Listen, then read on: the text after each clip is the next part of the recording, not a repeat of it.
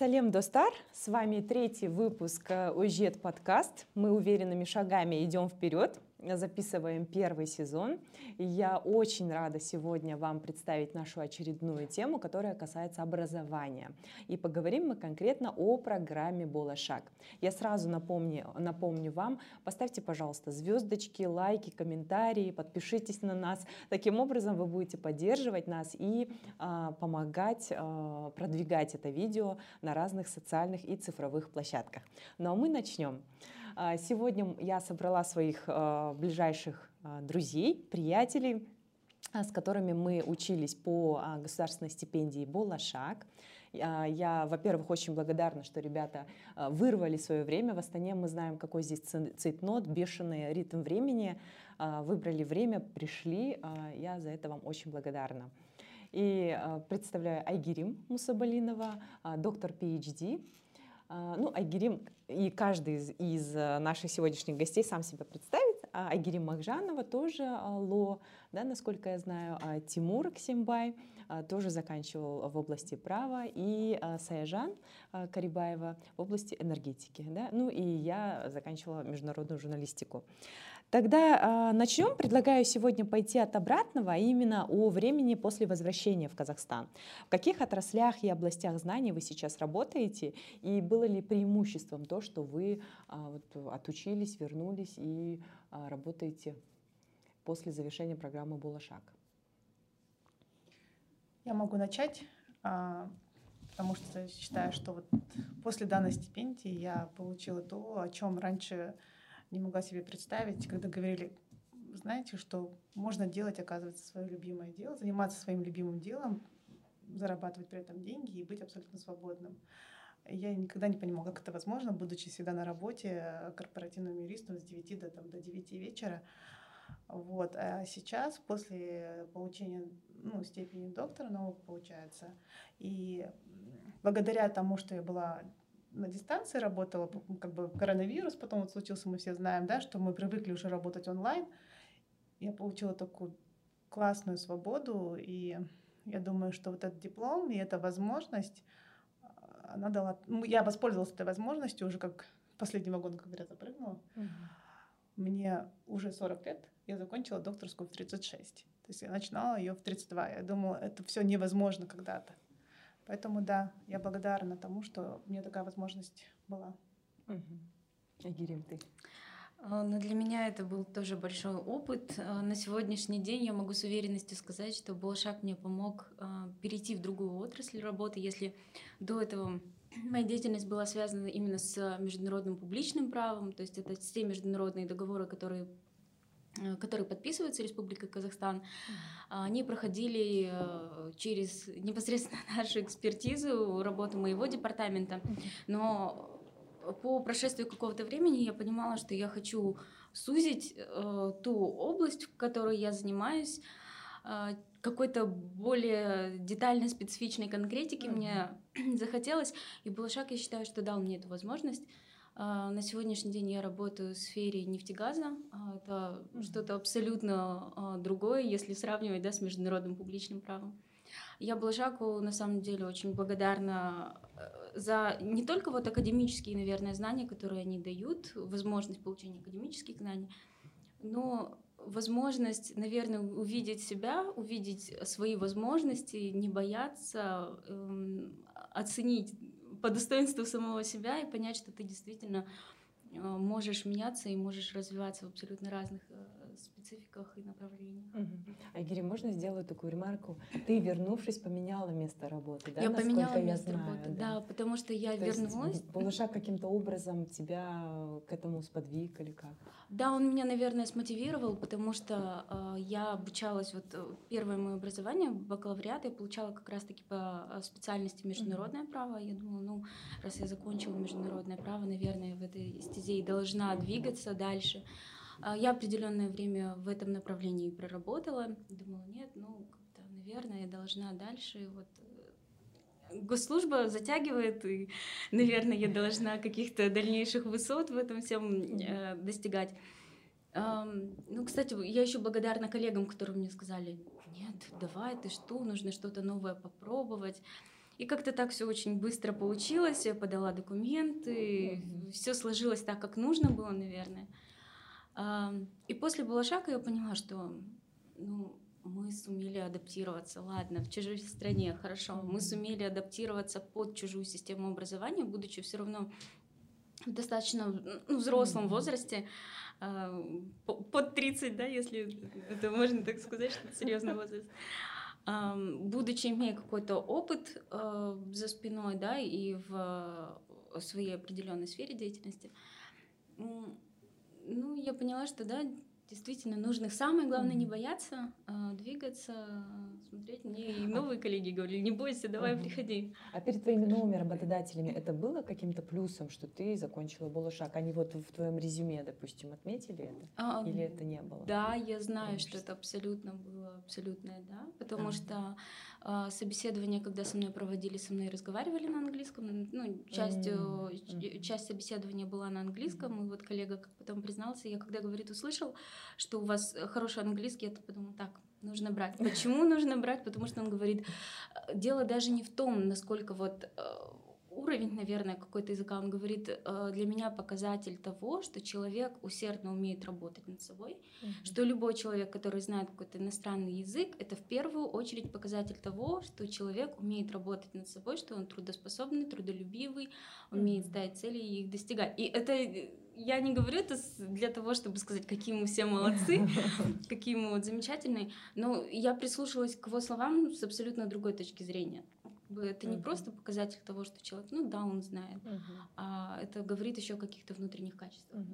Можно я сделаю маленькую ремарку? Мы когда вернулись с Балашака, может, у всех такое есть вот эта а, депрессия, какая-то мини-депрессия по возвращении, и мы с Эйгерой такие, надо что-то менять, надо куда-то идти, переписываемся, и через какое-то время я на том же месте, а Айгири говорит, а я уже работу поменяла. Я такая, ты молодец. Ну, на самом деле, я даже я не могу сказать, что я что-то искала. Это был такой вот самый разгар, наверное, карантина, август-сентябрь месяц 2020 года. Э, как я себя спасала, я постоянно бегала в парке и выложила фотографию с очередной пробежки, там в 8 утра, по-моему, это было, и брат мне пишет, я не понял, ты, ты вернулась, ты уже в Астане? Я говорю, ну да, а ты где работаешь? Я говорю, там же. Ты что, с ума сошла? давай меняй работу, потому что ты уже сколько лет там, это нужно развиваться, тем более после того, как у тебя есть какой-то толчок, ты на мир смотришь, ну не только на мир, ты, наверное, и на работу смотришь mm-hmm. по-другому. Хочется чего-то другого, ну-ка давай пробуем. И он на самом деле просто скинул мое резюме там каким-то своим друзьям, mm-hmm. я никого не искала. И моя работа сегодняшняя нашла меня сама, я могу так сказать. Хорошо. Ну, в нашем подкасте Gender Equality, поэтому, я не знаю, как вы разовьете. Кто комментировать будет? Окей. Ну, я тоже, наверное, повторюсь. Для меня Болошах — это, как принято говорить, социальный лифт. Я не только поменял сферу, и так я до Болошаха поступления работал только на госслужбе, но и поменял город. То есть это огромный социальный лифт, огромная возможность я очень благодарен программе. Я был после вот окончания учебы поработал непосредственно в центре. Угу. То есть Ты работал в юридическом отделе? Да, в юридическом департаменте. И, в принципе, мне очень помогло, что я закончил Балашах. Угу. В принципе, этот диплом. То есть я работал руководителем департамента. Угу. очень много дала программа не только вот в плане языка, новых э, друзей, ну, знания академические. Угу. В моей сфере очень помогло. Вот, те предметы, то, как смотрят люди, ну, все очень кардинально меняет, от, от, отличается от угу. и нашей системы образования. Угу. То есть, но мне очень помогло. Ну, сейчас, если сейчас. это можно озвучить, ты работаешь в юридическом Я работаю в юридическом департаменте одного из университетов столичных. Mm-hmm. Кроме того, ну, там у меня гибридный график, mm-hmm. который позволяет совмещать. По совместительству я работаю в консалтинге, в налоговом консалтинге. Mm-hmm. После госслужбы, то есть ну, Балашах открыл такие возможности, чему я очень рад. А, насколько я знаю, вы оба заканчивали в Шотландии. Да. Верно? Вот это, видите, вот наше левое крыло объединяет то, что вы заканчивали в Шотландии. Ну, Сая, перейдем тогда к тебе. Расскажи о своем опыте. Так, я сегодня Уди моего университета хотела показать, да? О, какая ты молодец. целом хотела сказать, вот Полушак, да, дал мне огромную возможность отучиться за границей в полтора года. Я полгода, получается, обучалась на языковых в Лондоне, в столице, как, столица мира, да, ее а иначе называют. Потом год еще в, в Глазго, в Шотландии, в одном из древнейших университетов. Глазго, это вот входит в четверку Мгм. старых университетов Ан- Ан- Англии, Великобритании. Мгм. Что я хочу сказать, что Болошак вот помог мне, да, вот э, у меня жизнь очень сильно поменялась, расширились мои жизненные взгляды. Каким человеком я туда поехала и какой я вернулась, это абсолютно два разных человека. Мгм.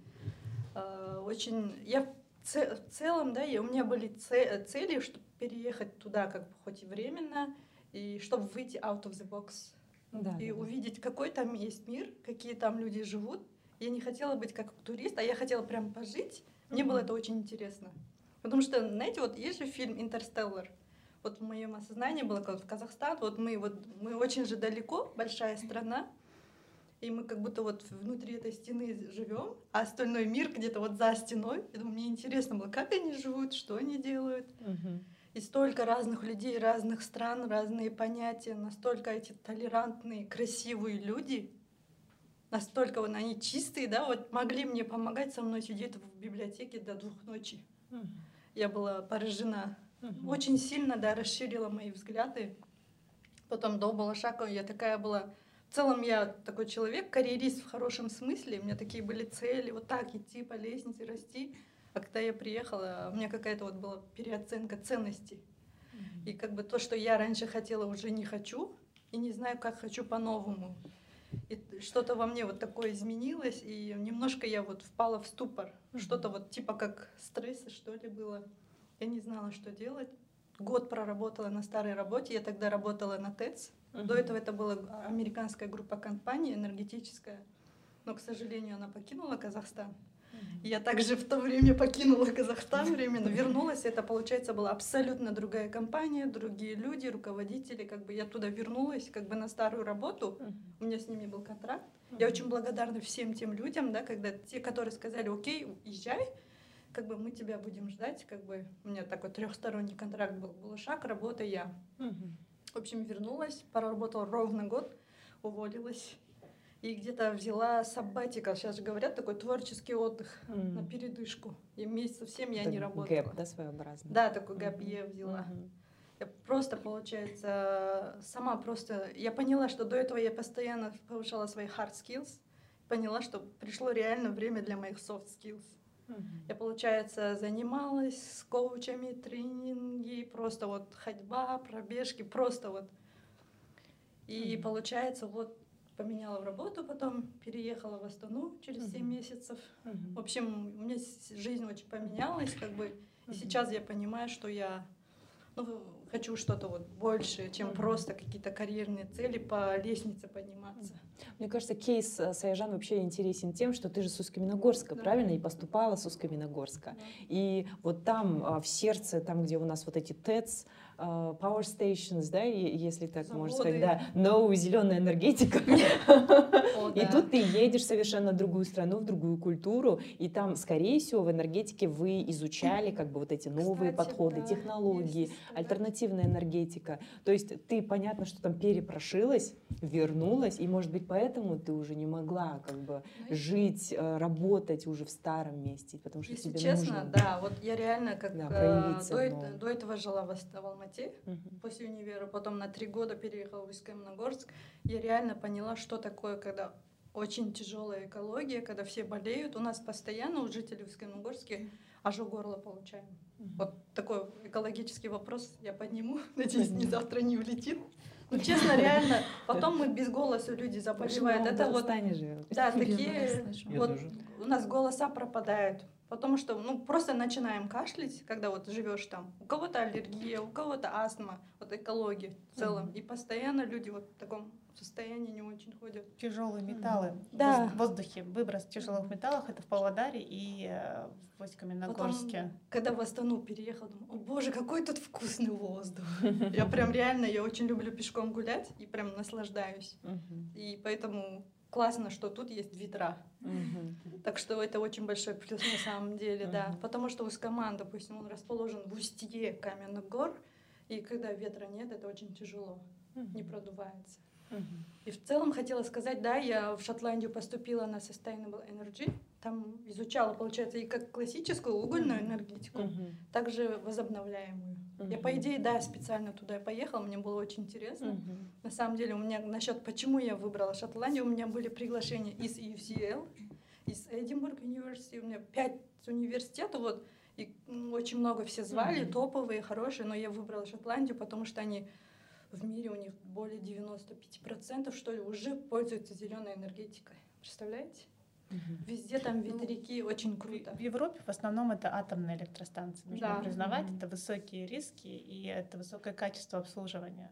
А с нашей ментальностью, думаю, что вот эти вот атомные электростанции пока опасно Мгм. строить в Но Казахстане. на самом деле, вот я когда на поезде много ездила между а, Лондоном и Глазго, я прям возле этой атомной электростанции проезжала. Торнес, что ли, называется. Все такое чистое, белое, рядом пасутся овцы. Такой красивый, там нету такого высокого забора, такая красивая белая станция. Ну, на Мгм. самом деле, все безопасно, все красиво. Если там будут работать реальные профессионалы, высококлассные. Мгм. Ну, мы как раз плавно переходим да. Да. ко, ко второму вопросу. Какой процент того, что вы вот э, изучали у себя, допустим, а, в университетах, вы потом по возвращении сюда смогли внедрить, применить? Потому что в последнее время очень часто слышим, вот, булашаковцы едут, учатся, привозят все, они оторваны от реальности, у нас здесь в Казахстане своя ментальность, у нас тут свои подходы, то, что они там изучили, не умеют или не могут, или не хотят применять. Вот как бы вы согласились с этим или... Это моя Нет. любимая тема. О ней Вот, можно а, говорить Это, это- это весь правда моя любимая тема, потому что, а, ну, когда я здесь пыталась поступать в докторантуру, признаюсь, а, идея, сама тема докторская у меня появилась еще в 2011 году. Поступать я пыталась здесь, и мне задавали вопрос здесь. Тогда докторантура не была платной, была только бесплатная. И м, кто поступал, когда мы стояли в очереди, мне говорили, а ты кто вообще? Я говорю, ну я такой-то юрист. Они говорят, а зачем тебе? Мы вот типа учителя, мы поступаем для дополнительной надбавки к зарплате, чтобы как бы там степень доктора дает им добавку к, на- к зарплате. А тебе зачем? Я говорю, потому что мне тема интересна. И вот этот момент, подход того, что исследование для исследования делается, как бы это вот на самом деле то, о чем Мгм. может быть критика, да. У меня тема была такая: право ребенка жить и воспитываться в семье. А, Я стала волонтером в 2013 году общественного движения «Ребенок должен семье». И а, как бы мои коллеги из Алматы не были рады, что кто-то в Астане подключился, потому что кто-то должен ходить в рабочие группы, в парламент, в правительство. И а, сидя там в рабочих группах, я поняла, что никто не знает, как на доставшую нам от Советского Союза систему детских домов заменить там другой альтернативными услугами да, для детей-сирот. И тема так хорошо легла. И сейчас вот как раз-таки на обсуждении идет закон, законопроект о профессиональных приемных семьях, о трансформации детских домов. И это в том числе э, это, э, как бы те, те знания, которые я получила, пока я писала свою докторскую, плюс публикации, плюс наша продолжающая работа а, с государством, то есть вместе с государством, с неправительственными организациями. И сейчас я являюсь консультантом по правам детей, как мои коллеги любят меня представлять, единственный эксперт, PhD э, по защите прав детей.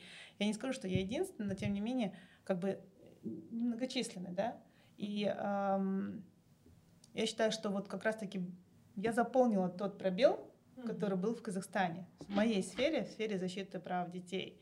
И как раз-таки детей категории уязвимых. То есть если сейчас, раньше у меня были это дети-сироты, то потом это дети-сироты с инвалидностью, потом это дети просто с инвалидностью. И это потом пришло к инклюзивному образованию, а сейчас тема уже инклюзивное образование или дети, пострадавшие от следствий ядерного полигона, то есть Мгм. от ядерных испытаний в городе Семипалатинске. То есть как бы я скажу, что я однозначно те знания, которые получила в Великобритании, но я делала исследования не а, с фокусом на Англию. Я делала исследования с фокусом на Казахстан, то есть потребность Казахстана. Ну, с учетом опыта Англии, потому что foster families. Немножко, немножко. Я, я просто Мгм. выявила пробелы в Казахстане и Мгм. посмотрела, а как эти пробелы Мгм. забиваются там и насколько это можно адаптировать Мгм. здесь. И за 2-3 года, пока, которые я здесь, в Казахстане, я много коллег, те, которые со мной... Пока я училась 5 лет по Булашак в докторантуре, 5 выпусков по магистратуре, да, случилось. И эти 5 выпусков магистратуры, которые вместе в нашем университете из Казахстана были, я с некоторыми общаюсь, и они все применяют знания, полученные mm-hmm. за границей. Я думаю, коллег тоже так. Айгерим, у меня вопрос к тебе родился. Вот в Англии, насколько я знаю, там англосаксонская да, система права, или как это у вас правильно называется? Да. Айгерима закончила Кингс Колледж, один из сильнейших вообще и э, старейших да, университетов Великобритании, в него очень сложно поступить. Вот. Э, и расскажи, пожалуйста, вот э, вы, допустим, там изучаете одно право, в Казахстане у нас другое право, да, насколько я знаю. Вот как ты поймала вот этот баланс?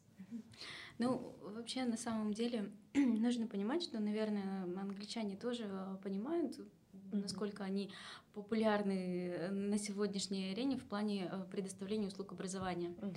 И, ну, как бы не нужно смотреть на это, наверное, розовыми очками, все это дело очень коммерциализировано. Я не понимаю, что они достаточно большой подход получают от студентов-магистрантов в том числе.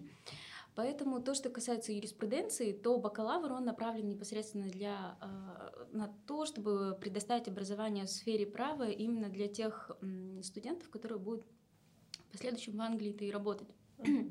Но магистратура, она подразумевает под собой, что ты, ну, в принципе, как и везде, что ты уже знаешь какие-то базовые основы права. И акцент идет именно уже на международный уклон. Это первое. Во-вторых, нужно понимать, что в условиях э, глобализации ни одна страна, наверное, ну, не будем э, учитывать, да, там Северную Корею, ни одна страна не бывает как-то отделена, обособленно, обособленно mm-hmm. находиться, да. Мы все являемся участниками общего диалога мирового. И процессы, они так выстроены, что мы все взаимодействуем, хотим, хотим мы того или нет.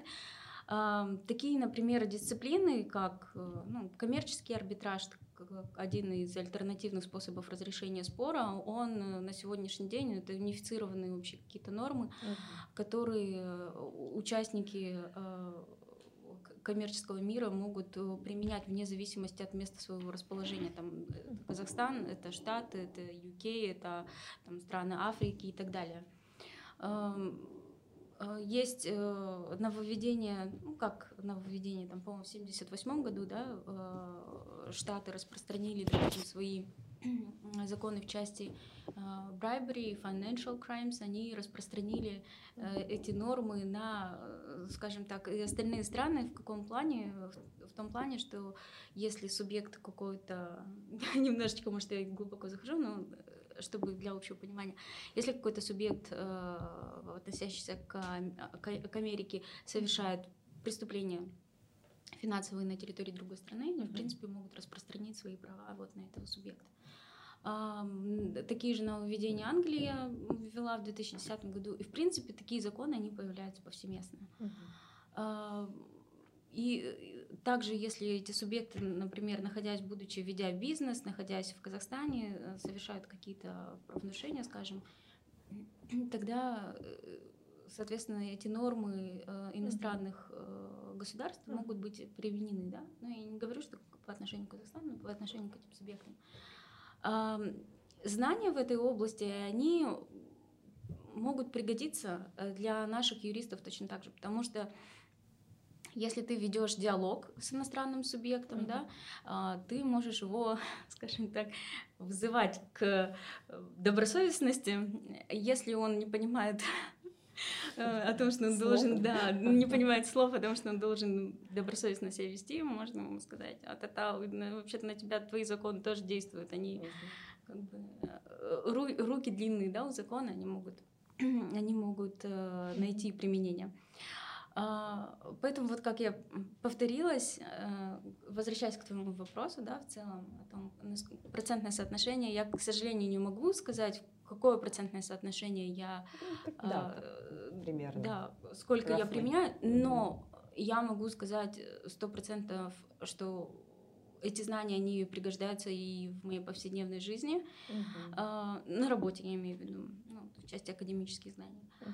А, это social skills, вот networking skills э, абсолютно сто процентов, потому что ты уже понял, как, наверное, люди с другой ментальностью смотрят на тебя, что именно они оценивают. Uh-huh. Умение просто вести переговоры, наверное, умение, знание каких-то принципов того, как нужно выстраивать переговоры, что нужно учитывать, да даже элементарные, наверное, какие-то такие психологические моменты, которым, кстати, в юридических, прав... Э, в юридических школах обращают очень большое внимание, в отличие от э, юридических школ э, Казахстана. Mm-hmm. Я поднимала этот вопрос, на самом деле, писала в университет свою альма-матер, о том, что, ребята, пожалуйста, присмотритесь к тому, что mm-hmm. мы не обращаем внимания на вот такие развитие психологических каких-то аспектов в умении вести правильные переговоры. Mm-hmm.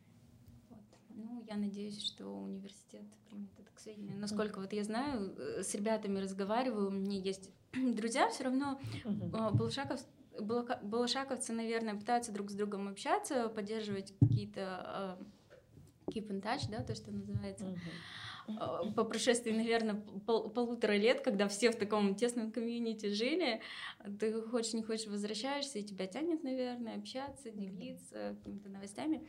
И вот э, ребята, которые заканчивали тоже и юриспруденцию, и в другие какие-то сферы, они преподают многие сейчас в университетах. Э, с ребятами, которые э, в университетах преподают право, я разговаривала, спрашивала, они сказали как раз-таки да, что мы на сегодняшний день пытаемся э, развиваться в направлении вот правильного выстраивания коммуникации, в том числе именно вот то, что касается юридических школ, потому что это неотъемлемая часть вашей.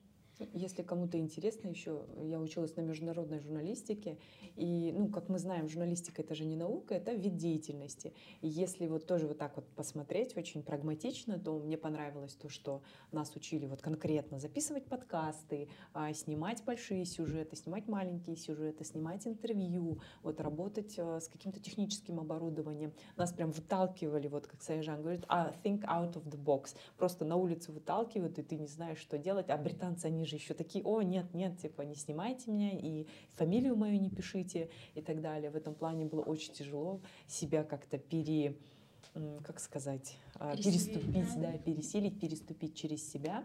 Но когда я поступала на Булышак, у меня тоже была моя маленькая прагматичная цель — это писать, научиться писать. Потому что у меня спикинг был хороший, там даже на IELTS там 7,5 был спикинг, а там writing и reading у меня был супер низкий. И мне прям хотелось написать, я не понимала, где э, где the, вот элементарные вещи. И тут я приехала, и я столько написала.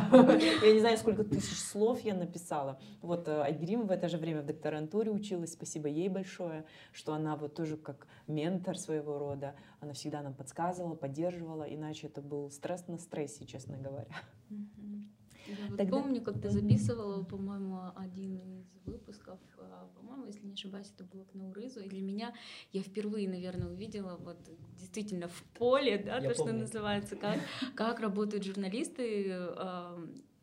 Я тогда подумала, вау, как это на самом деле сложно, потому что то, что ты видишь вот по телевизору, ну, кажется, ну, в принципе, да, стоит человек, выступает, как-то ты не задумываешься, наверное, о таких вещах, а здесь там провести вот правильно петличку, э, быть красивым в кадре в том плане, что там не выглядит, да, просто твой внешний вид, а вот именно чтобы что картинка была, да, красивая, mm-hmm. о том, чтобы звук был хороший, mm-hmm. качественный посмотрела как-то абсолютно по-другому на это. В это время я как раз делала репортажи. Ну как, мне это не оплачивалось, абсолютно на безвозмездной основе. Для друзей я это делала. И вот тоже снимали на мой седьмой iPhone Потом вот надевали наушники, там Бекки у нас был, помнишь, наш согруппник, вот Бекки держал камеру. Я не знаю, как ему удавалось вот э, шейк, чтобы не было. Все идеально получалось. В парке и снимали. В парке, да, прямо около Стаффорд-хауса. И что самое интересное, эта картинка шла в Казахстан на Атамекен бизнес-канал, то есть на республиканское телевидение. Да, да, да. То есть это было очень классно, что вот так вот, э, грубо говоря, на коленке все это можно делать. И вот мы тоже с Саяжан сегодня обсуждали, говорю, я когда реклама рекламу какую-то начитываю дома, я там в шкафу могу ее начитать, или там под одеялом и так далее. То есть есть такие вот маленькие лайфхаки в нашей профессии тоже. Ребят, может, вам есть что добавить по этому поводу? Сейчас я сделала Я пару когда заметок. говорю, меня, мне кажется, сложно остановить. Я, во-первых, очень медленно разговариваю, во-вторых, Мгм. очень много. Ну вот по прошествии нескольких лет после обучения вы можете сказать, что правильно выбрали свою специальность? И вот а, на что нужно обратить внимание при выборе вуза и специальности по Булашак? Вот, допустим, для тех, кто только собирается поступить. Зависит от того, магистратура мгм. это или Да. докторантура. Мне кажется, при магистратуре один подход, при Мгм. докторантуре совсем другой подход. При докторантуре ты лучше всего ориентируешься на профессора, ты не ориентируешься на, с- на университет.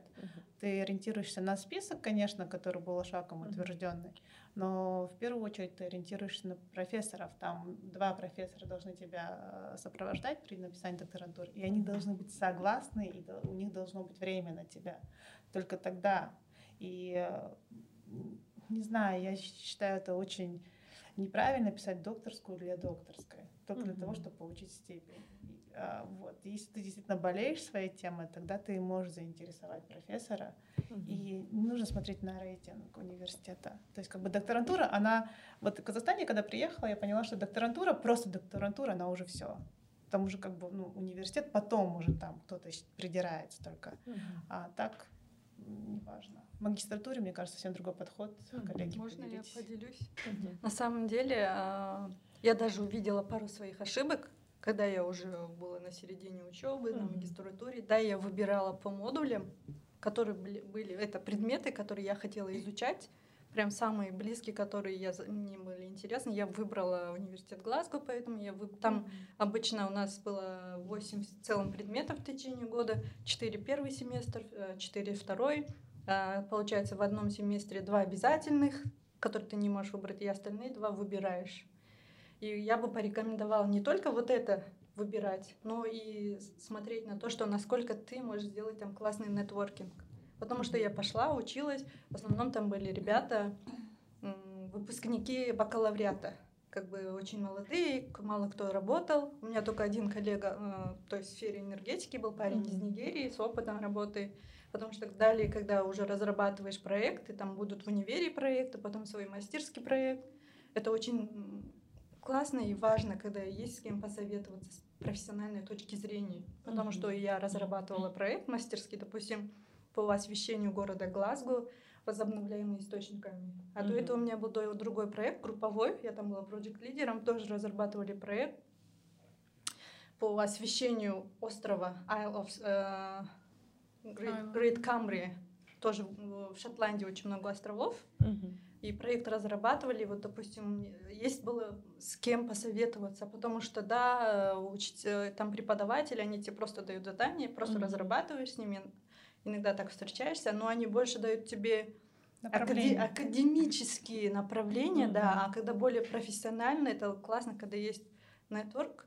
И важно, допустим, чтобы универ тебя, допустим, проводил какие-то гостевые лекции. Бывает же вот в универах классные, успешные, допустим, какие-то директора компаний бывшие, это вот алам, аламны, с- как выпускники. Выпускники. Допустим, у меня было пару предметов из бизнес-школы, мне Мгм. повезло, что и они приходили, разные гостевые лекции читали, делились своими опытами, общались. И я на них походила. Оно нельзя, а именно моя инжиниринговая школа, это вот как факультет, у них не было таких лекций, у нас Мгм. должна была быть экскурсия в атомную электростанцию, еще что-то. Мгм. Вот на одну у меня не получилось, вторая отменилась, как бы это было очень узко. И получается, образование было больше теоретическое, Теоретическое. нежели практическое. Как бы я бы хотела сказать, чтобы на это обратили внимание, что Мгм. насколько университет дает возможности вам, чтобы было намного пра- практическое применение ваших знаний. Не только, знаете, вот учебники почитать, сдать экзамен, о, круто, я молодец. Нет, Мгм. чтобы было больше пятерки. И как бы в этот раз, когда вот я поехала, как бы это мой третий диплом был, получается, и я себе обещала, что я не буду гнаться за оценками. Я буду учиться и буду, как бы, чтобы мне было интересно и важно. Как бы, да, я не закончила на пятерку, но я как бы взяла то, что я хотела для себя взять. Я себе пообещала, что да, я, я обещаю, что не как бы отключить синдром вот отличницы. Но при этом это не помешало тебе сидеть до 6 до 7 утра в библиотеке. Да? Ой, да, представляете, у меня, помню, перед моим диссером я трое суток не спала, представляете? Потом перед тем, как сдать диссер, я вот так закрыла глаза и просыпаюсь, три часа прошло. У меня Я молчу, что у меня было таких три, три дня очень много раз. Я с трех суток не спала, боже мой. Это было на самом деле очень стрессово.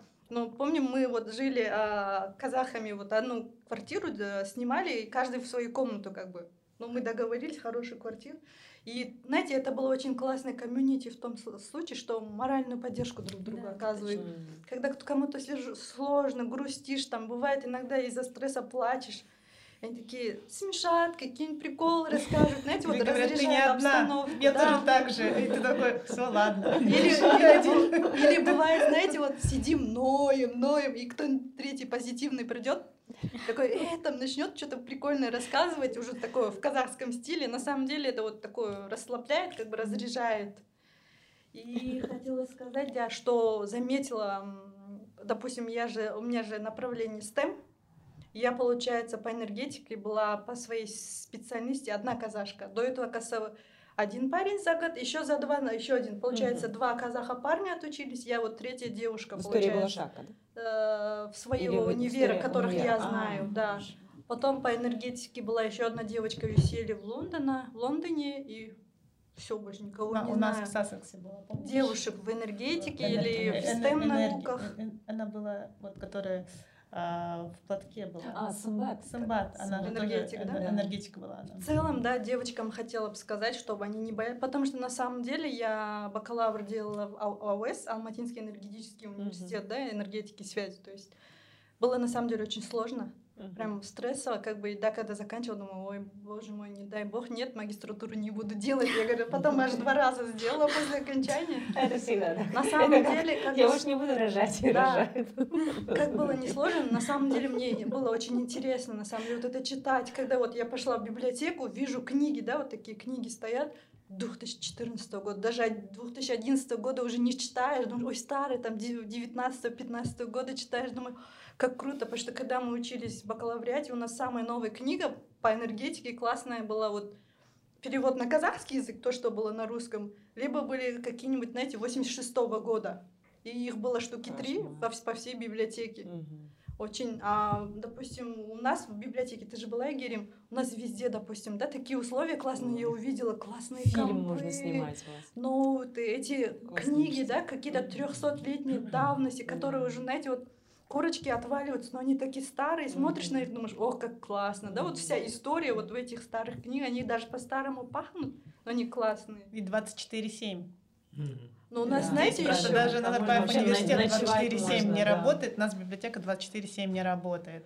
И а, э, любая вот э, работа, которую писать нужно, да, магистрский и так далее, это творческая работа. И, А творчество, оно приходит в разное время суток, да, и потом у кого-то это может быть дополнительная работа. И когда у тебя вот эти все ресурсы доступны, это намного Это легче делать. Да. Еще вот хотела добавить насчет условий, что там вот многие боятся же, как я буду учить. На самом деле там люди классные, да, вот бывает, говоришь, ребята, помогите, я не успеваю, потому что очень другая система отличается от Мгм. нашей, а ребята, которые делали бакалавр в UK, в Англии, Великобритании, они систему понимают, тебе объясняют. Допустим, какое-то вот курсовое нам дали задание, какое-то длинное, и думаю, вдруг я не так поняла, иду, говорю, допустим, Тимур, я могу тебя спросить, ты можешь мне позвонить? Да, конечно. Потом, ребята, мы друг другу пишем, а эту задачу как решить, а эту как решить. Помню, когда я сижу, плачу. Мне один из группашей говорит, что случилось? Я говорю, по курсовой, типа, я получила, типа, минус три. Они говорят, да, мы все получили, говорит, три, потому что никто не понял задачу, да. а я сижу, плачу. Он говорит, не бойся, представляете? Он говорит, не бойся, я тебе помогу на экзамен, потому что на экзамен процент Он весил же минус больше». три получил, как поможешь А я, короче, потом этот говорит, потом как раз экзамен, я говорю, ты можешь мне помочь? Он говорит, да, конечно. Я говорю, тогда давай, говорю, я все вопросы изучу, самые, которые я не поняла, задачи, я отдельно отберу, и у тебя э, как попрошу помощи, ты мог мне объяснить? Вообще без проблем. Вот таких ребят было очень много, мы у друг друга спрашивали. Мне, знаете, самое интересное, один из группашей такой пишет, задачу у меня что-то спросил, я говорю, что-то, он говорит, Саяжана, на английском говорит, так это не только красиво, но и такая умная. Это был у меня шок. У нас же в Казахстане как говорят, обычно мои тети говорят, сен ақылды екеніңді көрсетпе, қыздардан қорқады. Это почему-то для казахских девушек, да, вот какое-то вот странное табу. И для меня было такое, типа, правда? Он мне так говорили, что-то, а ты не умничай. Короче, и у меня для было, ну, как бы, для меня был это вот разрыв нейронных связей, что вот такое, это круто. Потом, помню, мне группа же пишет, а ты знаешь вот эту задачу, как решить? Такая, конечно, им объясняю, мне было так приятно, обычно же... Да, по-другому. Да. Наоборот. Тимур, расскажи про университет Абердин, да. правильно? Как ты выбрал, как ты напоролся вообще на него? Это же очень далеко, да? Я да, сейчас представляю карту, это где-то вот, вот, вот здесь вот очень да, высоко. Расскажи, как да, на самом деле, я работал на госслужбе, и мне очень интересна была сфера oil and gas, environmental law. И Абердин – это топовый университет в мире uh-huh. с, с очень известными преподавателями.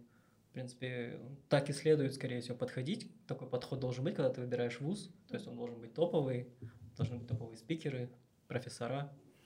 Поэтому выбор пал на Абердин. То есть по тем временам он входил в топ-3 по всему миру по Oil and Gas Law. Получил офер, выбрал, в принципе, и LLM General и выбрал специально, потому что у меня заточка была не только на Oil and Gas, но и я мог выбирать другие предметы. Вот как Саяжан сказал, в Шотландии там два обязательных предмета было, mm. и два предмета я выбирал. Mm-hmm.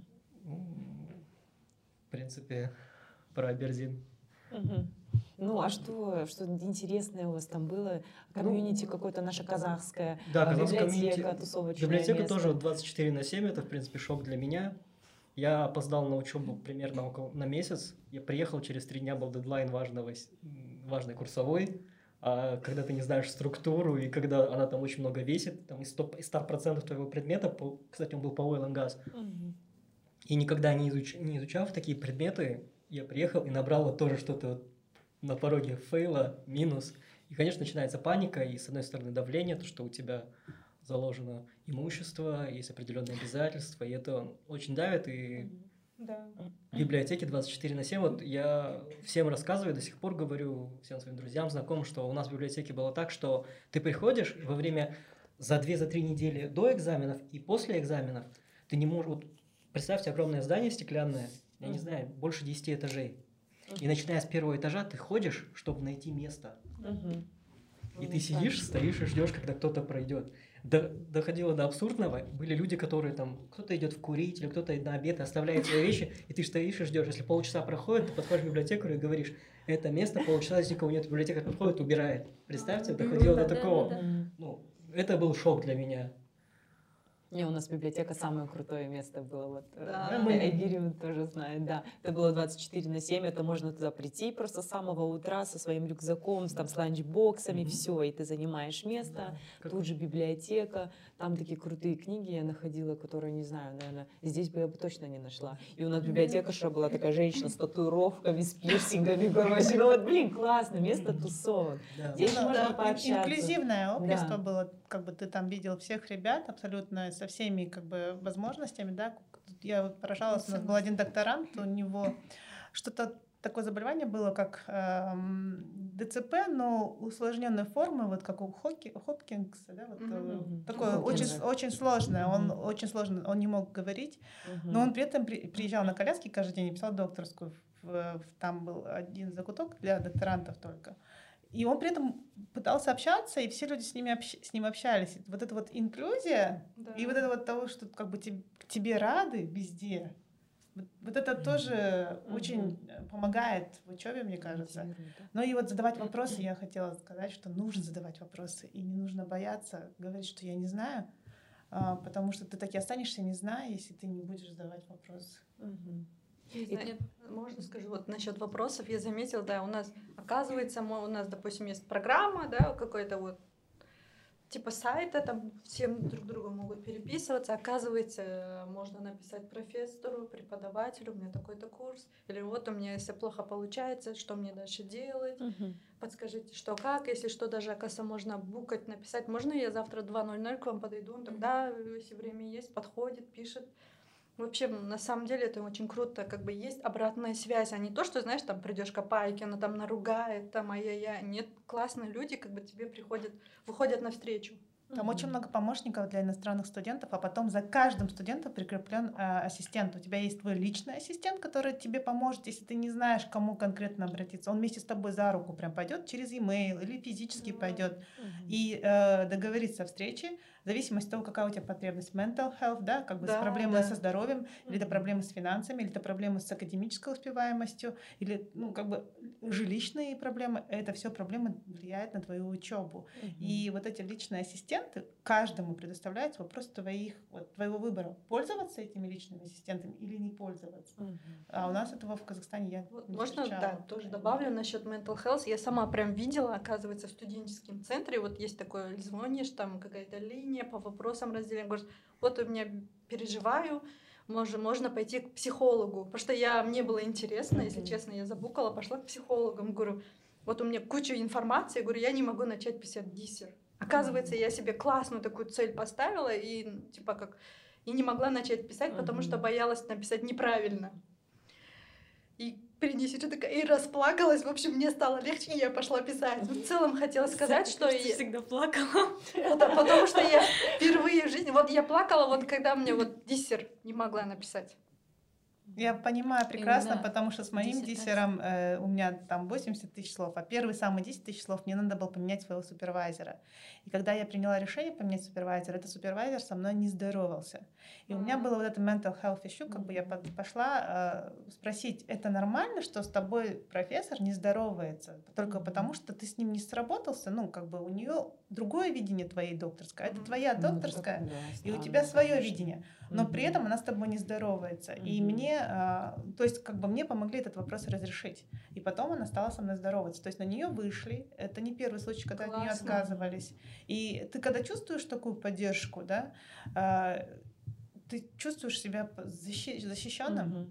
Ну, Вообще это называется пассивной агрессией, если Ну люди да. вот так делают. Мгм. Мгм. Екатерина, расскажи, как ты справлялась со стрессом? Вот когда приезжаешь в новую страну, Да. в новую систему обучения. Мне кажется, вот для тех, кто только собирается, вот вчера, кажется, да, вышел новый список претендент, ну не претендентов, а обладателей. Да, вот мы сейчас как раз ра- распространим подкаст для этих ребят. Расскажи, как ты справлялась со стрессом? Ну, на самом деле, нам, наверное, в какой-то степени повезло в том плане, что у нас были полгода, условно, подготовительные, да, которые мы потратили на изучение языка более глубокое. А, Ну, и плюс это была такая полгода адаптационных, когда ты смог, Да. в принципе, наверное, и подготовить себе э, то место, где ты непосредственно Мгм. будешь жить. А Англия это те еще бюрократы, э, вплоть до того, что это очень сложно открыть банковскую карточку.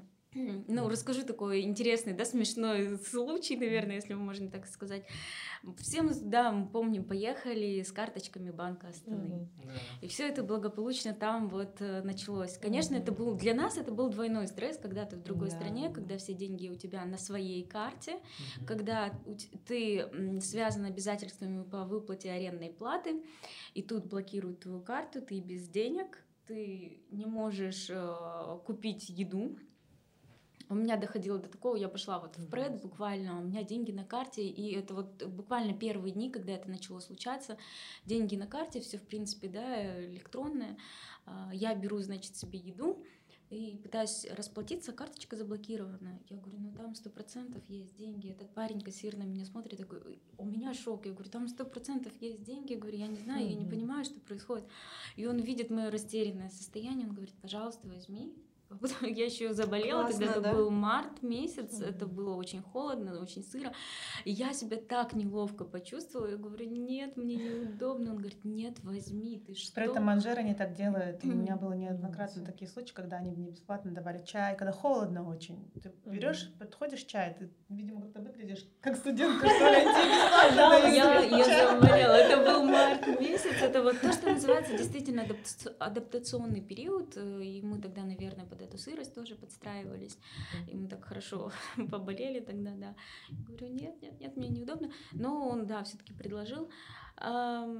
И вот с этим банком Астаны. В общем, а, система банковская, наверное, UK Э, устроена так, что ты не можешь получить карту, если у тебя э, нет какого-то, не а, знаю, адреса, адреса, адреса нет. Адреса. И, да, да, у тебя адреса нет о том, что ты вот действительно где-то проживаешь, ты зарегистрирован там вплоть до хоум-офиса, да, что, uh-huh. которые могут тебе дать подтверждение о том, что ты там живешь, когда ты не связан обязательствами там со своим работодателем и так uh-huh. далее. А здесь ты студент, у тебя и оффера как такового нет. Вот нужно понимать, что офер, который дается в университете, тебе уже присылается КАС номер. КАС номер это вот, э, как, ну мы все знаем, да, что такое КАС номер, это вот непосредственно как а-ля ИИН, да, только, да. только вот э, для иностранцев, для, для иностранцев именно студентов. И вот без этого КАС номера ты в принципе карточку получить и не можешь. Как получилось у нас? Э, кто-то из ребят, я не помню, э, пошел в Barclays банк для того, чтобы уточнить вот условия получения этой карточки. И они разговорились в процессе, это опять-таки к тому вопросу, насколько нетворкинг важен. Разговорились, и он говорит, ну, а ты откуда? Банковский работник спрашивает одного из ребят, а ты откуда? Он говорит, с Казахстана. Triple G. Он такой, ну да, Казахстан же, да, я его обожаю, я его фанат. Короче, Давай, я да? тебе карточку открою. И после этого, я вот не помню, кто из ребят, э, этот парень, он приходит в Стаффорд Хаус, Ребята, Руслан, идем. Возможно, это был Руслан. Да. Ребята, все идем в отделение Барклэйс. Вот это. Вот, вот такой-то парень сидит, худощавый, темнокожий, короче, вот там открывают у него. И мы все открыли карточки, будучи, эм, будучи студентами именно языковой школы он какие-то там, не знаю, сделал исключения, ускорил этот процесс. Мы, я свою карточку получила в течение недели, хотя я знаю, мои одногруппники, будучи в университете, учась, получили эти карты через три месяца, потому что очень большой поток студентов. Вот если ты приходишь э, в банк в сентябре месяце, это нужно понимать, что это огромное количество, огромный поток студентов э, на весь Лондон, я не могу сказать другие да, города. А, и они говорят, ты знаешь, мы получили вот в сентябре мы подали, мы получили в декабре месяце. И вот этот период, наверное, он действительно очень сложный, действительно там арендную, э, снять жилье для проживания, uh-huh. еще найти хорошее жилье. Uh-huh. В Лондоне я могу сказать, что это сложно. Вот, э, потому что и тебе нужно и по локации, да, депозит, да, платить, потому что, месяц. да, угу. Угу. и а, наладить вот эту вот систему оплаты счетов, э, как их правильно оплачивать. Если ты живешь в дорме, конечно, за тебя это уже все решено. Но если ты снимаешь э, квартиру, то нужно еще правильно выстроить тебе еще каждый месяц. У них до сих пор такая система. Это не то, как мы избалованы Каспием, да, у тебя это все приходит в электронном виде, ты кнопочку нажимаешь и оплатить. Ты ручками забиваешь каждую там квитанцию, отслеживаешь счетчики, сколько и так далее. И вот у нас был такой спредшит с девочками, мы как бы делегировали это одному, это другому, и каждый чем-то своим занимался. Вот это вот, наверное, такие сложные моменты именно по обустройству быта. А, то, что именно называется приспособиться к чужой стране.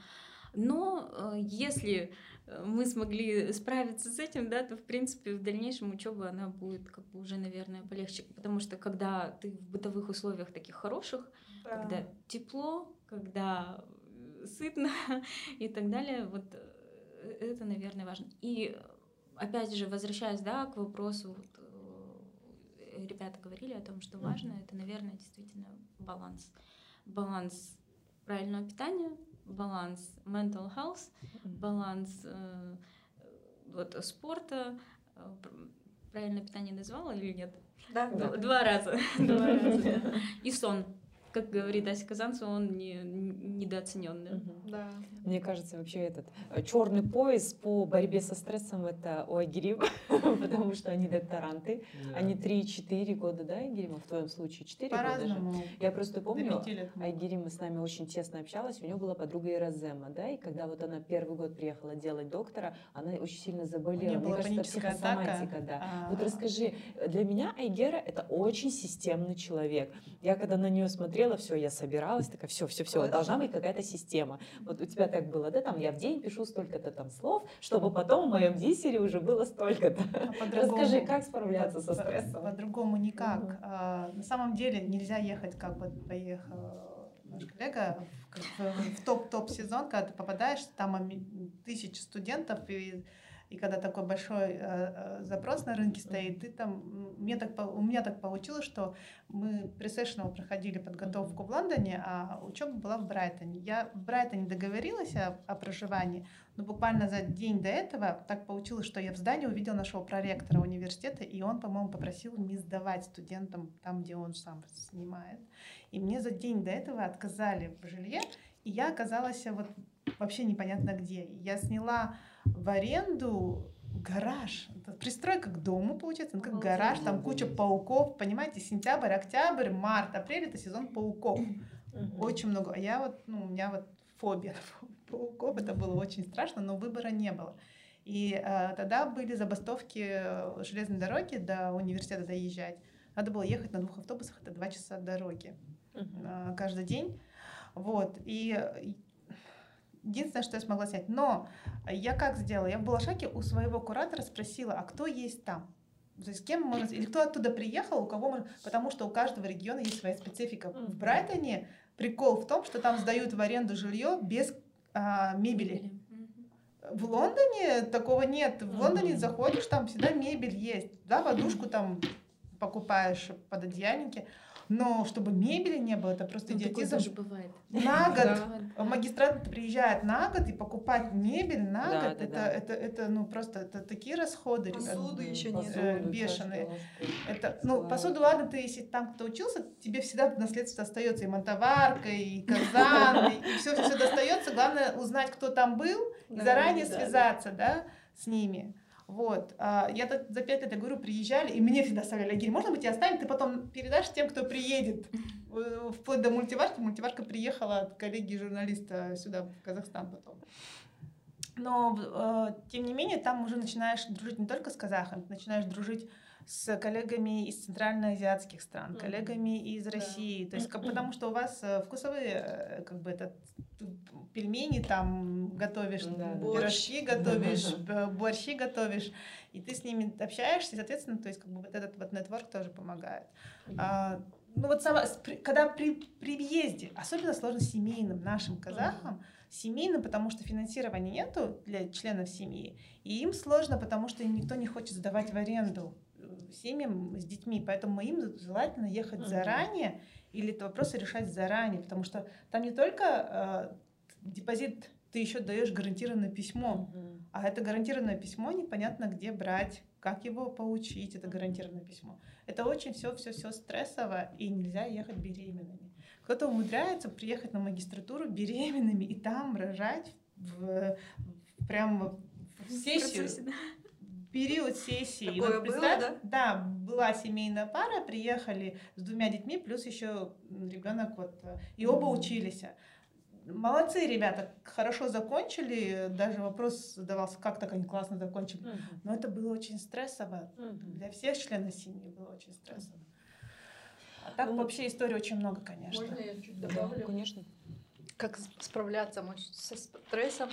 А, допустим, я жила в Шотландии, и там, вы знаете, такая погода в основном пасмурно, солнце не видно, дожди зимой очень часто, постоянно и начинаешь ценить свое вот это казахстанское солнце. У нас и зимой всегда такое красивое солнце, да. И я помню, я уезжала в сторону Англии, где теплее, летала в Европу, где вот прям на самом деле Балашак, он так грамотно просчитал все расходы человека, да, за границей в любой стране. Если грамотно управлять своим бюджетом, стипендии на самом деле хватает на все, uh-huh. и на жизнь, и на учеб, учебники, и на путешествия на самом деле. Мы даже как-то с Айгерим Э, делали такой маленький евротур.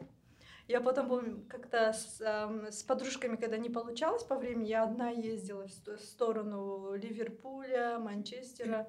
На самом деле это очень круто заряжает, вдохновляет, и ты уже приезжаешь с выходных на учебу, как бы в понедельник с новыми силами, такая вся вдохновленная. Вдохновленная. И на самом деле это очень круто. Там как бы даже кроме а, английских, да, шотландских городов, как бы местности, очень Европа близко, слетать как бы это очень недорого, 20 тысяч, по-моему, в Испанию летали.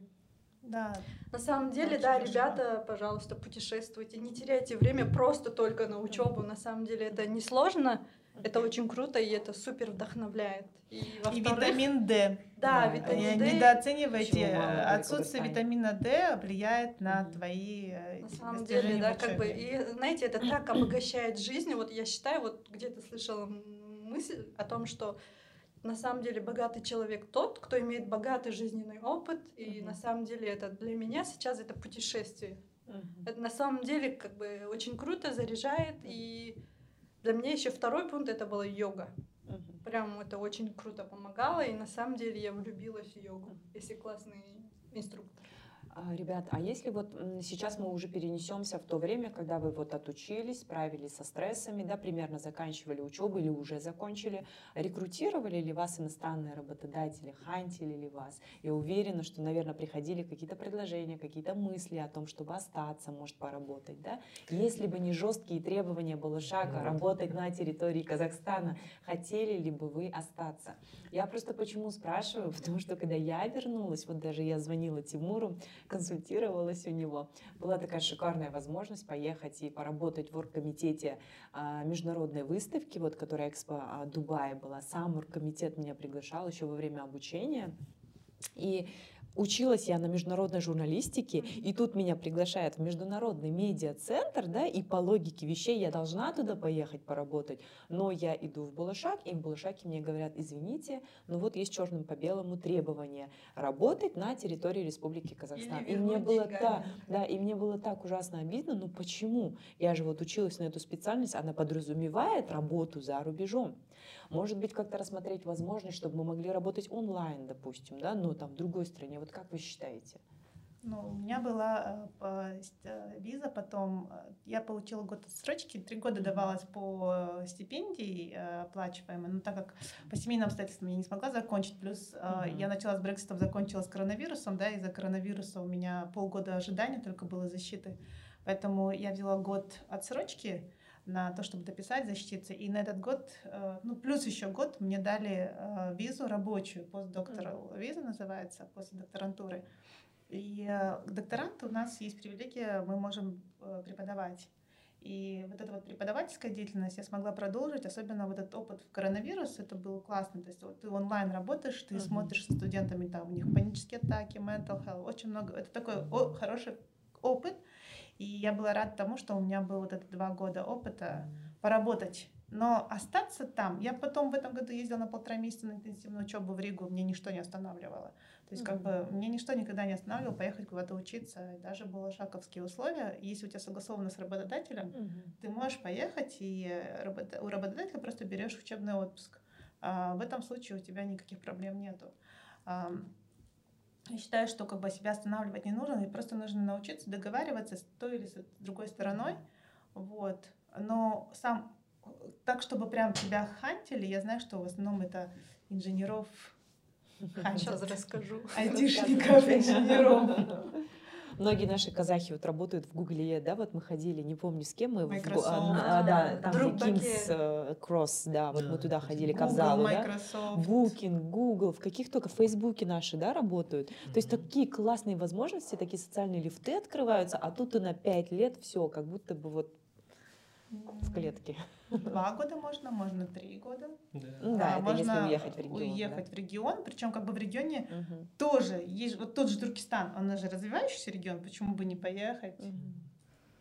На самом деле, да, Мгм. это на самом деле это сейчас у меня такая тема боль, потому что я приехала в Казахстан, начала, я такая была, знаете, заряженная, думаю, буду работать. Я люблю работать и хотела бы, особенно в сфере энергетики, да, я вижу, как бы я работала в разных компаниях, как бы разных сфер, и знаю, где боль, допустим, да, и знаю, над чем хотелось бы дальше работать.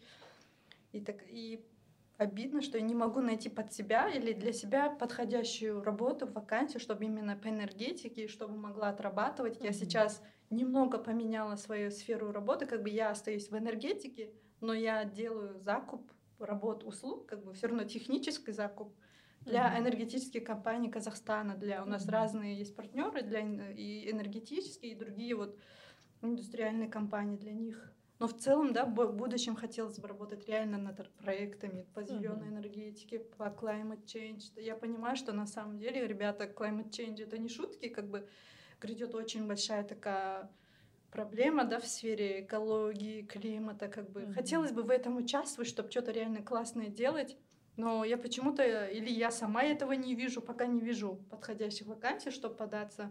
Но было у меня очень много было предложений с Запада, с нефтяных компаний, Мгм. ENC, UC, ТШО, вот.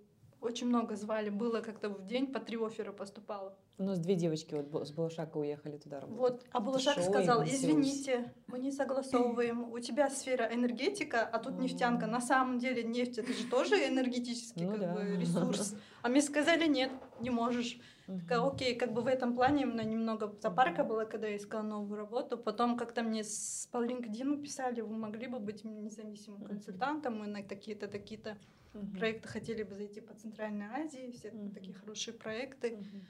Но на самом деле, так как по работе я очень загружена, я сказала, part-time не смогу, если full-time я бы Мгм. рассмотрела бы как бы. Потом второй момент, как-то участвовала на разных классных форумах, семинарах по, по инклюзивности вот, э, женщин в энергетике. Мгм. На самом деле, вы знаете, даже есть статистика, что очень мало женщин руководя... на руководящих должностях по STEM профессиям, Мгм. особенно в энергетике. Даже когда в бакалавриате учили, нам говорили, ой, пойдешь в химцех, будешь лаборантом. Все, как бы очень Мгм. такая информация, информация, да, вот очень мало информации на самом деле для девушек, кем, допустим, она, она же не пойдет на тест, да, допустим, вот эти большие, над большим оборудованием что-то крутить, что-то делать, машинистом быть там. И вот на таких проектах как-то с одной девушкой, проект-менеджером, Мгм. познакомилась а, с Big Four. Не знаю, как бы я сейчас, наверное, не смогу такую информацию да, раскрыть, кто Мгм. что. Мгм. На самом деле для них я была как бы subject matter, как бы делилась своим опи- опытом в сфере энергетики, как бы уже более 10 лет, какие гапы, где плюсы, где минусы, какие проблемы. И они разрабатывают проект для женщин в энергетике в Казахстане, как бы вот единственное, чем я смогла помочь, как бы такое вот. И на самом деле, да, я вижу, как бы есть определенные гапы, да, такие пробелы, проблемы. Мгм. И в будущем, думаю, может, в каких-нибудь проектах я от- отражу. Но на самом деле, по своей такой а, специфике профессии, да, которую я получила на магистратуре, как бы я такое реальное прямое применение еще не нашла, к сожалению. Мгм. Ну, я думаю, коронавирус нам сейчас предоставил всем возможность онлайн-работы. И онлайн-проектов очень много. И поэтому кто хочет, э, и кто рассматривает себя через 5 лет или там, через 3 года после отработки где-то за пределами, то я рекомендую брать дополнительные проекты. И это а, брать проекты, которые можно делать онлайн, иностранные. То есть Мгм. ты свое CV таким образом укрепляешь, ты можешь стать специалистом по Центральной Азии, как бы, да, делая свой проект в Казахстане основной, и как бы дополнительно еще я, по крайней мере, так делаю, и я знаю очень много коллег, которые так делают. Мгм. То есть, будучи в Казахстане, ты не нарушаешь условия договора. А, Ну, у нас же есть что такое, что наши как бы пенсионные отчисления должны в казахстанский Да, бюджет да, да, да, из поступать. Должен На самом деле, знаете, допустим, да, я бы хотела бы поработать за границей, потому что это повысит мою квалификацию как специалиста, да. Но это же не значит, что я такой предатель на самом деле. У меня подруга есть, которая в Европу уехала, она планирует вернуться сюда, как уже в, э, на уровне экспата, и хочет реально делать классные проекты.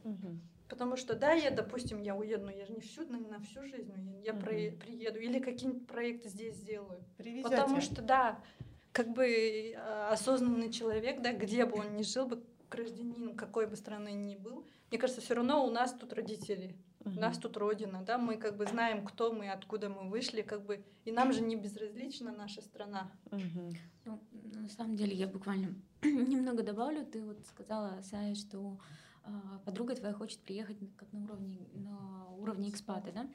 А, Я могу сказать ту проблематику, с которой я столкнулась, Мгм. вижу действительно наши, а, к сожалению, а, наши человеческие э, ресурсы, име- имею в виду казахстанские, да, они почему-то так не ценятся на рынке, как ценятся именно экспаты. Я не знаю почему, может быть, дело в ментальности и нашем восприятии, хотя, э, в принципе, квалификация у человека может быть плюс-минус вот идентичная. Вы закончили плюс-минус одинаковые вузы, э, будучи там после Балашака или, я не знаю, после... Вы могли закончить где-то за рубежом, ну, не по Балашаку, да, а, но экспату почему-то будут более привилеги... привилегированные отношения, больше заработная плата, лучшие социальный условия, пакет. социальный mm-hmm. пакет.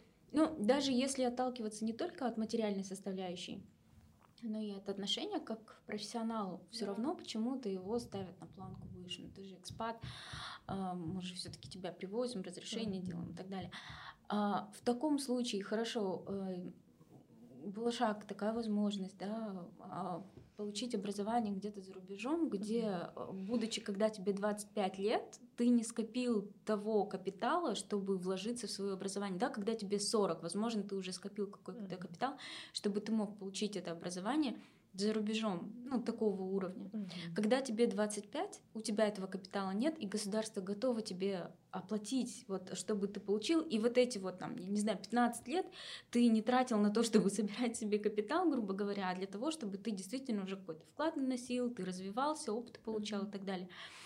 Так почему нельзя сделать, вот опять же, Герима, да, почему нельзя сделать так, чтобы ты получил образование, ну ты его практически примени для того, чтобы ты посмотрел, как вот то самое образование, которое тебе дает, ну, условно, та же самая Англия или UK, как оно на самом деле по факту на практике-то работает. Угу. Почему не, нельзя сделать такую отсрочку?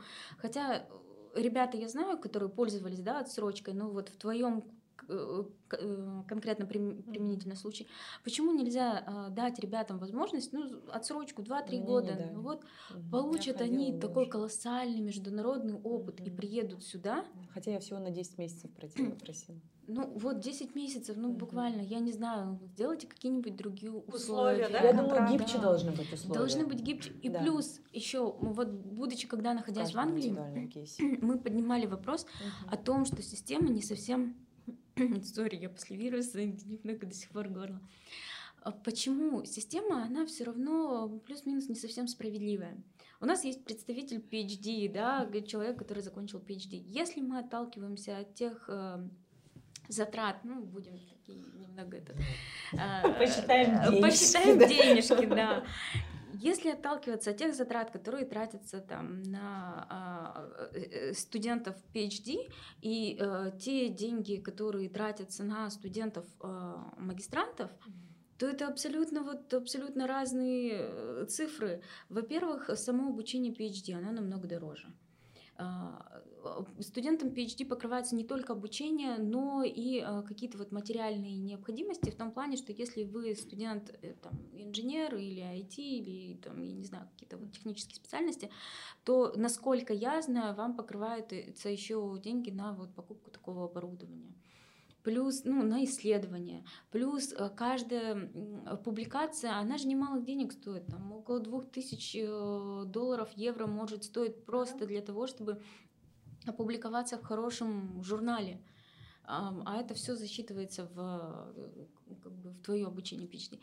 И если сравнивать, это не просто в пять раз больше, это существенно дороже, это плюс проживание, это плюс питание, это там стипендия твоя, все, все, все там заложено, плюс до перелетов.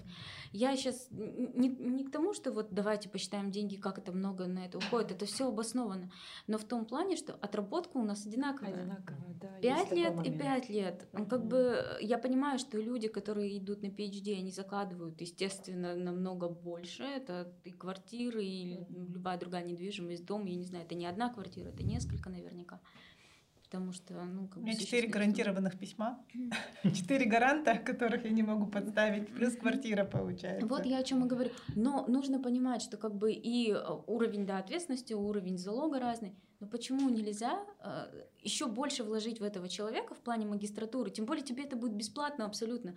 Человек едет э, или остается там же, где он получил образование, практику эту получает, и еще через 2-3 года возвращается. Но поставьте ему другие условия, да, ну как бы как-то рассмотрите более гибче да. сделать эту систему. Просто это, мне кажется, эта программа, она будет более, ну, осязаемо выгоднее, эффективнее, наверное, Эффективнее, для, для, для. Казахстана, да. Потому что ты приезжаешь, ты все равно еще плюс-минус сырой, несмотря на то, что ну, ну год, хорошо, ты только вот что-то получил в плане а, академ знаний, в плане, вот как Сая хорошо заметил, ты вышел out of the box, и ты получил какое-то другое видение, расширил зрение. Ам, но практики-то нет, это же совсем другое. Мы, будучи, э, понимаем, если сравнить себя после того, как ты закончил бакалавр, ты вроде бы все знаешь, весь такой э, на энтузиазме, и сравнить себя буквально после трех лет э, работы, это же абсолютно разные люди. Может быть, нас услышат. Я хочу рассказать одну историю. Про себя, опять-таки, историю. Когда я поступала в докторантуру, принимали по Балашак только тех, кто самостоятельно поступил, и те, которые поступили с безусловным offer, да, получается, unconditional offer. У меня, э, честно признаться, борьба с английским была до 32 лет. Я не могла английский выучить вообще. У меня был такой языковой барьер, и никак не могла на английском. Я до сих пор поражаюсь, как я написала докторскую сама на английском языке иногда. А, но эм, я поборола вот в 32 года, но у меня IELTS был 6. То есть как бы где-то было 6,5, где-то было там 7, где-то было 6 в основном. Вот такой не, no regress, no progress, и как бы э, ничего не росло. И я думала, ну все, забыли. Забудем эту тему по, Балашак. И вы не, пони- не представляете, именно как будто бы в тот год меня Бог услышал и поменяли правила.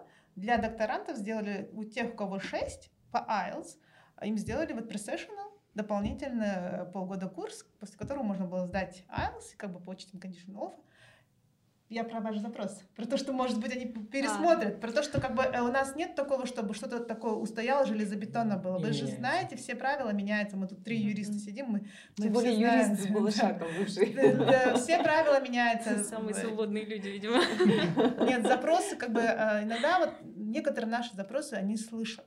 Я надеюсь, что как бы для мотивации семейных тоже услышат, потому что чтобы семейные да. люди или у тех, у которых есть дети, чтобы они тоже могли поехать. Да. И чтобы им точно так же, как и студентам там, из Арабских Эмиратов, да, э, доплачивали чуть-чуть. Что-то бы платили, да, было Хотя бы на расходы, потому что детские сады очень дорогие, Мгм. а проживание, с Проживание. с э, семьей намного дороже. И я Мгм. надеюсь, может быть, их услышат. И как бы вот, Мгм. если мы будем об этом говорить, те, которые были, Можно мы о материальной составляющей начали говорить, я тогда добавлю, потому что я немного не согласна с Саей в плане того, что у Балашаки все так просчитано, что там на все хватает. На самом Мне деле, хватало. на самом деле, я скажу, как студент Лондона, блин, не хватает. вот э, аренда очень дорогая. Ну, я вот скажу, сколько мы тратили, допустим, на отопление, мы вот в Казахстане его не, ценим, да, Да, скажите. Батареи горячие, сутками стоят. Мы включали отопление, на самом деле, не, про- не просто потому, что мы вот весь все такие экономные, но и как бы, ну а зачем его просто, ты, ты по-другому смотришь на это, зачем просто так энергию тратить? Мы, у нас вот. включалось, мы, допустим, в 6-7 утра там подъем, мы включали, у нас по времени, у нас включалось в 5 утра, с 5 до 7 утра работало отопление, ну, в принципе, уже как это час. знакомо и больно. Да, за час э, квартира успевала про- прогреваться, и мы вставали, допустим, в 6 утра, в 5 у нас с 5 до 7 она там работала. И вечером за час до нашего прихода, вот э, девочки приходили в часов там, в 6, в 7, оно точно так же включалось. И вечером у нас чуть побольше было, там в 11, ну, строгий график, в 11 мы уже все спали. Вот где-то часов до 11 это все отопление работало где-то с 7 до 11, да, 3-4 часа вечером, 2 часа утром. Мы плати- платили в месяц около 60 тысяч тенге. Вот это нужно понимать. Э, Девочки, которые жили в квартире до нас, и это только электричество, это только вот отопление. Я не говорю уже там про все другие расходы, да. А, девочки, которые жили до нас, они говорят, ну мы приехали казахской душой, мы топили, говорит, целыми днями и ночами, а э, потом мы узнали, как это больно, когда нам пришел счет на 300 с чем-то тысяч тенге только за отопление. И, мы- и они нас предупредили, смотрите очень внимательно именно за отоплением, за газом и так далее. Ну, это больная тема, наверное, сегодняшней зимы для э, Запада. Можно я добавлю? Поэтому Лондону недостаточно денег было. Так как я жила А в Брайтону тем более, потому что в Брайтоне были цены лондонские, а стипендия была Стипендия как. Брайтонская, Да, да? да. У меня, допустим, Глазго, может, я везунчик, я не знаю, нам попалась очень новая квартира с классным ремонтом, и у нас было отопление такое, за дом столько-то платили, и за ком-услуги фиксированная была сумма за, за вот у нас несколько человек, и в целом за квартиру нам надо было по 100 фунтов просто отдавать ежемесячно. Это туда свет, все входило, а еще в Шотландии холодная вода бесплатно для студентов. Еще студенты, да, в UK не платят налоги. Да, не платят, да. да. Получается, было отопление классно, что мы, у нас был дома терморегулятор, мы ставили сколько градусов хотим, кто-то 20, я всегда понижала, ребята всегда, наоборот, повышали, как бы в этом плане 100 фунтов по тем временам это где-то около 50 тысяч, и туда входило и отопление, и все. Нам, может, такие тарифы классные, не знаю, Они но я к дешевле. девчонкам ездила в Эдинбург, они жили в старой квартире, у них было так холодно, они говорили очень дорого. На- Наверное, нам просто как-то повезло, что фиксированная плата была за ком-услуги, за квартиру. Так что не все В плохо, каждом ребята. регионе по-разному, девочки. Вот в Ворвике, например, один из крутых университетов, но цены на жилье 300-400, например, фунтов было в месяц. У нас комната стоила 700-600, да? У меня в- 550 стоило. Ну, вот это... Ну, она была маленькая, у меня клаустрофобии там начала страдать, честное слово. Но вот вы же рассказывали, что в основном там казахи с казахами жили, а я себя прям вытолкнула, и я заставила себя жить именно в английской семье. Вот как Айгерима жила, я подумала, это классный опыт на самом деле, мне понравилось. Жила я, правда, в комнате мальчика, и она была такая маленькая, там 2 на 2 буквально, но это мне во многом очень-очень помогло именно посмотреть, как они живут, как э, вот в британских семьях все это заведено, и это очень классный опыт. В Поэтому, да, и так, и так, да. да, можно. Ну, и я думаю, какой-то вот завершающий, да, наверное, уже вопрос, чтобы и вы не устали, и наши слушатели не устали. Я думаю, на самом деле, о Балашаке можно там очень много Вечно. выпусков сделать, да. Эм, қысқа нұсқа дегендей, вот э, как вы думаете, вот если бы ваш там близкий человек, да, спросил бы, там, «А, Саяжан, как ты думаешь, вот мне стоит поехать по Балашаку, если, допустим, у этого человека есть еще какие-то гранты, и вот стоит такой выбор, то есть э, стоит ли ему закладывать жилье, пять лет потом сидеть безвылазно в Алмате или в Астане, или там три года в регионе, и там, не знаю, постоянные вот эти какие-то там сдачи справок и так далее. Вот что бы вы посоветовали? Все-таки да, это классно, это как бы социальный лист, либо, ну вот, посмотрите еще что-нибудь, На самом деле, да, если вот ответить на Да. этот вопрос, на самом деле в мире очень много стипендий. Я сначала подавалась, допустим, в Чивнинг, потом было, ну, в Чивнинг я мне не смогла, потому что мне 0,5 баллов по IELTS не хватило, а так меня в резерв риск поставили уже, все. Потом у меня как раз тогда было, знаете, было шаги условия, было 5 лет на своей работе должна отрабатывать, никуда не менять работу. Потом каким-то образом, чудом в течение месяца правило меняется. Балашак убирает это вот а, обязательство отрабатывать на своей старой работе 5 лет и говорят, в Казахстане можно. Я с удовольствием подаю, поступаю, Мгм. приезжаю, как бы на самом деле, если посмотреть вот эти пять лет и поставить на линейку такую жизни, да, вот линию жизни, как бы это совсем маленький срок. Дай бог проживем долго, и как бы это такая красивая инвестиция на самом деле. Это, это Мгм. стоит того. И на самом деле, знаете, вот говорят, зрелого человека можно а, отличить тем, что этот человек всегда готов на, на себя взять обязательства.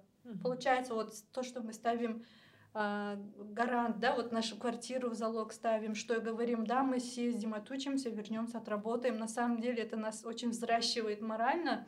Мы очень взрослеем, становимся зрелыми. Уже нету как бы тех, знаете, беззаботных молодых Да. как бы людей. На самом деле очень, это очень круто взращивает. Я думаю, эти правила все время будут меняться. Мгм. А на самом деле она, моя жизнь так обогатилась в течение этих полутора года. Я обрела столько классных друзей, как бы на самом деле я по приезду я говорю, я не знала, что можно жизнь так ярко, насыщенно прожить в течение полутора года. На самом деле, либо пробуйте разные другие стипендии, у которых минимальные отработки или которых нет, у которых нет отработок. Даже многие университеты мировые, у которых реально очень крутой бюджет, они выделяют ребятам а, гранты. Я знаю одного парня, который со Стены, мы все вместе подавались на Балашак. Он какой-то американский вуз хотел поступить. Потом он написал, вы можете мне сделать скидку? И они сказали, мы тебе даем стопроцентный м, этот стипендию. Я не знаю, что он там написал. В общем, они ему дали стопроцентную ст- стипендию на именно на tuition fee, как бы на обучение оплатились, как бы сказали, все, можешь поступать. И он просто уже от- отказался от Балашака, вот я слышала. Я Мгм. просто не буду его называть имени, потому что я не знаю, можно и не можно. Как бы и он там просто работал, Мгм. и закончил. Как бы очень много возможностей в жизни, надо просто искать. И Балашак как бы очень даже неплохой вариант на Мгм. самом деле. Мгм. Вот по последним данным, кажется, Балашак теперь, если ты сам выигрываешь там грант, получаешь от вуза, они сейчас могут тебе оплатить проживание, перелеты и Кстати, еще я слышала, да, если Вот вот недавно ты у Анвара вы- Жангозина было большое интервью. выбил там какую-то скидку с универа, там Мгм. тоже Балашак это все учитывает потом в Перерасчет он всегда делал. Мгм. И до этого было, что делали перерасчеты.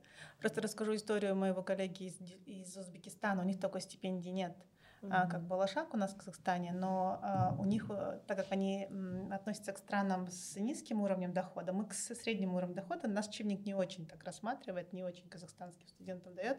Он дает таким с низким... 4-5 гранта где-то. Да, с низким уровнем дохода, и вот Узбекистан к ним относится, и у них еще очень много международных соглашений, да. Если ты с раннего возраста в чем-то узко направлен, да, сфокусирован в чем-то узко и очень активен, ты можешь узнать. Если ты был пассивен, то тогда нужно узнавать о этих проектах. Он э, выиграл грант по годам. На, на каждый год своей докторантуры он выиграл э, разные гранты. Какой Потом молодец. также он выиграл грант для своей супруги в магистратуру и также выиграл грант э, в докторантуру для своей супруги дальше.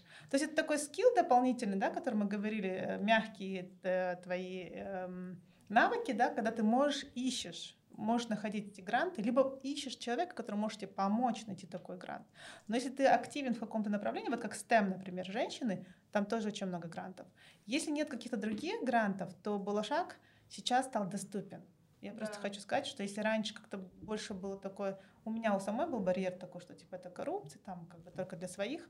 Сейчас, когда я сама уже получила эту стипендию без каких-либо там связей, без какой-либо коррупции, если да, если у тебя есть магистратура, ты способен на докторантуру, на докторантуру больше шансов. М. Могу так лайфхаком Ну, поделиться. Тимур Айгерим, если у вас есть что-то Да, я добавить. Вкратце добавлю. Ответ на вопрос «да». Я совсем недавно рекомендовал своей сестре стипендию, в принципе, помогал писать мотивашку, в принципе, рассказывал, давал советы. И как человек, который какой-то период своей жизни работал в этом вот, э, администраторе программы Центра международных программ, могу сказать, что, как вот подметили, правила меняются.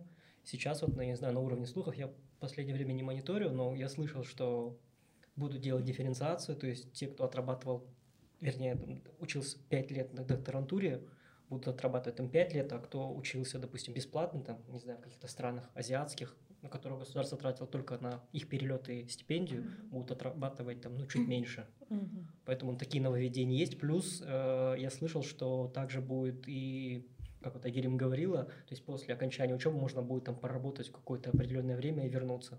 То есть, там, если у тебя хороший офер с Google там, или, не знаю, с другой компанией какой-то, можешь там год отработать и вернуться. Но с другой стороны, тут тоже надо, ну, по крайней мере, смотреть оборотно другая сторона, что ты можешь привыкнуть к этой хорошей жизни и ну, Да. Оплатить этот Мгм. долг государству. Тоже нужно ли это государству? Ну То есть- да, Ну таким да, образом у него же, у государства тоже своя прагматичная Да. цель, Да, правильно? свои- Отучить и вернуть Конечно, себе, это же чтобы мы здесь инвестиции. работали. Да. Нет, я абсолютно с этим согласна. А там, конечно. как, э, если ты отказываешься, как вы знаете, там штраф по договору всего там Мгм. 10%. То Мгм. есть это намного меньше, чем если ты возьмешь кредит на обучение. И, Да. То есть это очень выгодно взять, Мгм. отучиться, поработать, ну и, грубо говоря, как, я- какое слово подобрать, кинуть, не знаю, как мягче сказать. Поэтому... это- Договориться. Нарушить условия договора. да, это мягче. Это и есть А, договориться. допустим, да, вот в регионах можно отработать два года, три года, как бы кто Да. готов, да, я знаю девчонок, кто-то уехал в Октау, кто-то в Усть-Каменогорск. Я, наоборот, с Усть-Каменогорска в Астану переехала, себе продлила отработку, но я не жалею, это стоило того. Мгм. Как бы, если хотите быстро, можете в регионах отработать. Или даже, да, в Куши где-нибудь Да, работать. да, или в Да. Каскелене. Дело же не в том, чтобы вот э, быстро закончить отработку и уехать.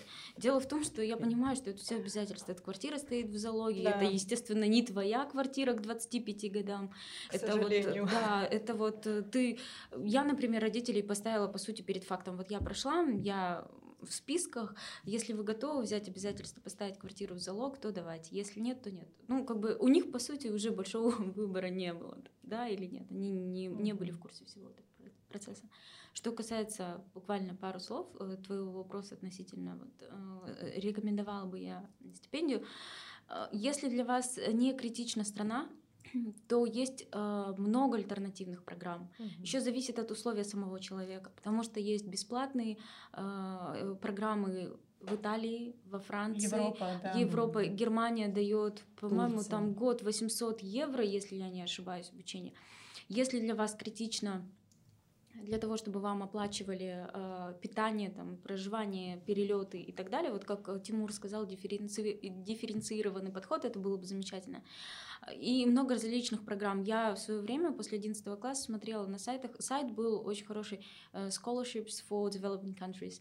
И там можно было посмотреть Мгм. э, те scholarships, которые дают. Некоторые дают прям под определенные университеты. А, Существуют прям э, списками страны, для которых эти scholarships выделяются. Э, Казахстан не везде, но какие-то scholarships для тебя найти можно. Поэтому, мне кажется, кто ищет, тот всегда найдет. Мгм. И э, от многих иностранцев, по крайней мере, я слышала, вау, какая у вас крутая возможность. Да, мне тоже так часто шага». говорили. Да, что, и- типа круто, что государство Скажите, девочки, когда мы в Лондоне учились, там э, вот этот Стаффорд Хаус в школе к нам относились как к арабам, типа нам государство Да. оплачивает, вы Еще и крутые. стипендию Мы все говорили, да. Казахстан, да, у вас Арабы говорили, что у нас больше страна». стипендия, чем у них. Да? У, у нас у них 500, что ли, а у нас 800 было Короче, тогда. там у нас вот в школе, да, помните, директор, преподаватели, все прям к нам очень уважительно Мгм. относились и прям с трепетом как бы. Потому что нас было много.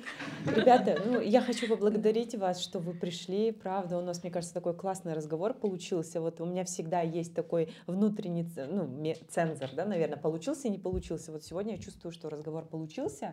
У меня было две цели. Первую цель я хотела показать, что болошакеры — это не те, кто вот там в- абы какой вуз поступить, либо лишь бы уехать, деньги потратить, вернуться. Нет, на самом деле это очень большой стресс учиться.